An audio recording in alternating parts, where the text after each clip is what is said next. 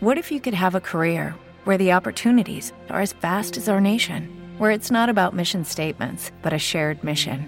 At U.S. Customs and Border Protection, we go beyond to protect more than borders from ship to shore, air to ground, cities to local communities. CBP agents and officers are keeping people safe.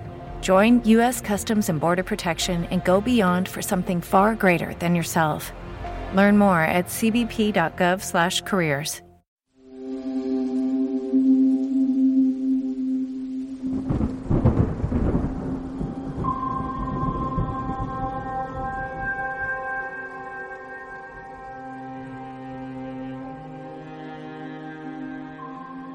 Tu alma se encontrará sola, cautiva de los negros pensamientos de la gris piedra tumbal.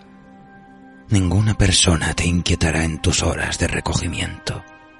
Quédate, pues, silenciosamente, en esa soledad que no es abandono, porque los espíritus de los muertos que existieron antes que tú en la vida te alcanzarán y te rodearán en la muerte y la sombra proyectada sobre tu cara obedecerá a su voluntad.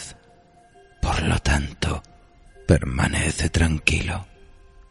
Aunque serena, la noche fruncirá su ceño y las estrellas de lo alto de sus tronos celestes no bajarán más sus miradas con un resplandor parecido al de la esperanza que se concede a los mortales pero sus órbitas rojas, desprovistas de todo rayo, serán para tu corazón marchito como una quemadura, como una fiebre que querrá unirse a ti para siempre. Ahora te visitan pensamientos que no ahuyentarás jamás. Ahora surgen ante ti visiones que no se desvanecerán jamás. Jamás ellas dejarán tu espíritu pero se fijarán como gotas de rocío sobre la hierba.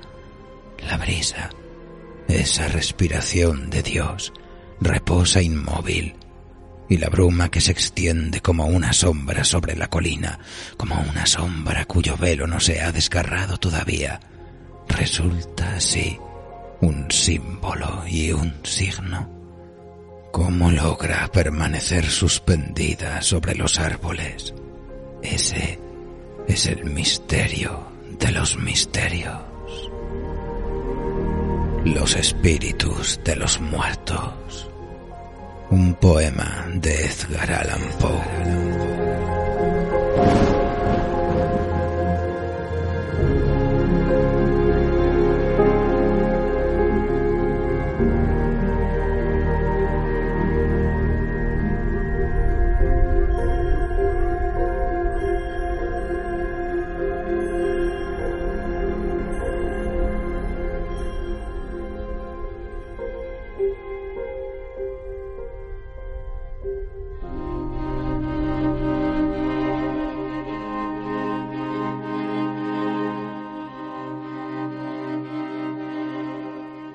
Sobre el crimen y la venganza, escribió con iluminada prosa el maestro norteamericano Edgar Allan Poe.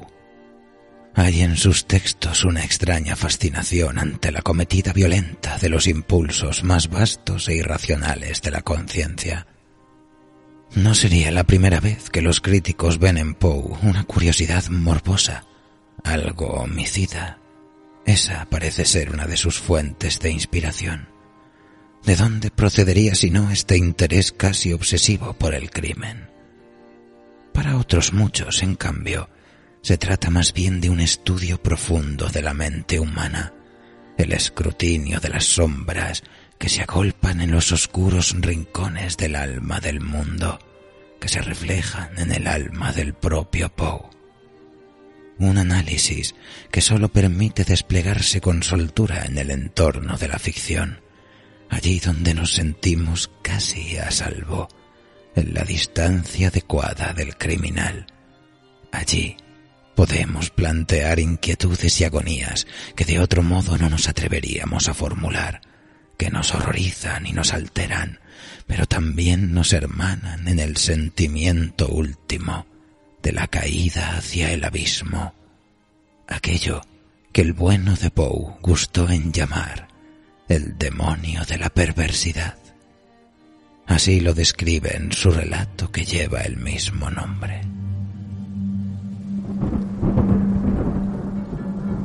Estamos al borde de un precipicio. Miramos el abismo, sentimos malestar y vértigo.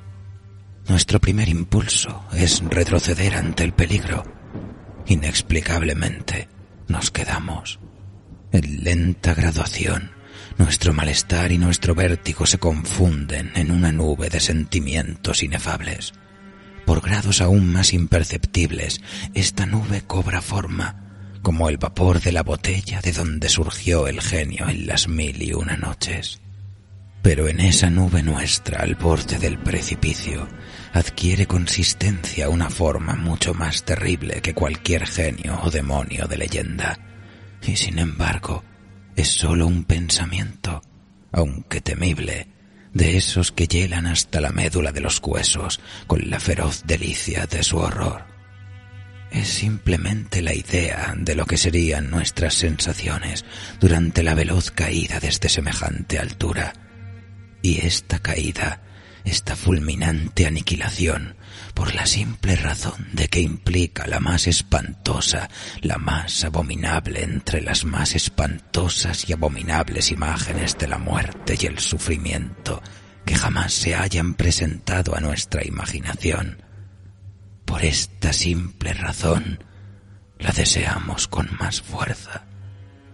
Y porque nuestra razón nos aparta violentamente del abismo, por eso nos acercamos a él con más ímpetu.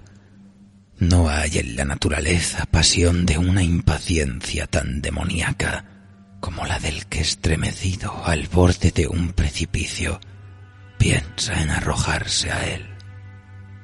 Aceptar por un instante cualquier atisbo de pensamiento significa la perdición inevitable, pues la reflexión no hace sino apremiarnos para que no lo hagamos, y justamente por eso, digo, no podemos hacerlo.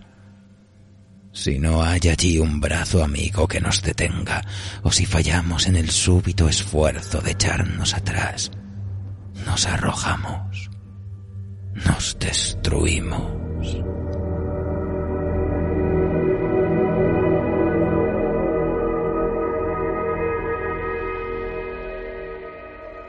Así pues, acomódense, amigas, en su cubil favorito. Apaguen las luces, enciendan una vela y prepárense para acompañarnos en este viaje al corazón de la perversidad a través del crimen y la venganza que se ocultan en el fondo del barril de amontillado.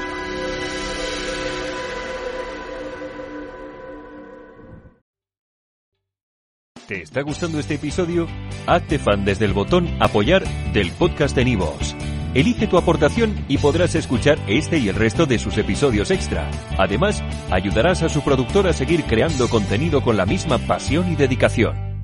You've worked hard for what you have your money, your assets, your 401k, and home. Isn't it all worth protecting? Nearly one in four consumers have been a victim of identity theft. Lifelock Ultimate Plus helps protect your finances with up to $3 million in reimbursement. LifeLock alerts you to identity threats you might miss, and if your identity is stolen, your dedicated U.S.-based restoration specialist will work to fix it. Let LifeLock help protect what you've worked so hard for. Save 25% off your first year on LifeLock Ultimate Plus at lifeLock.com/slash-aware. Terms apply.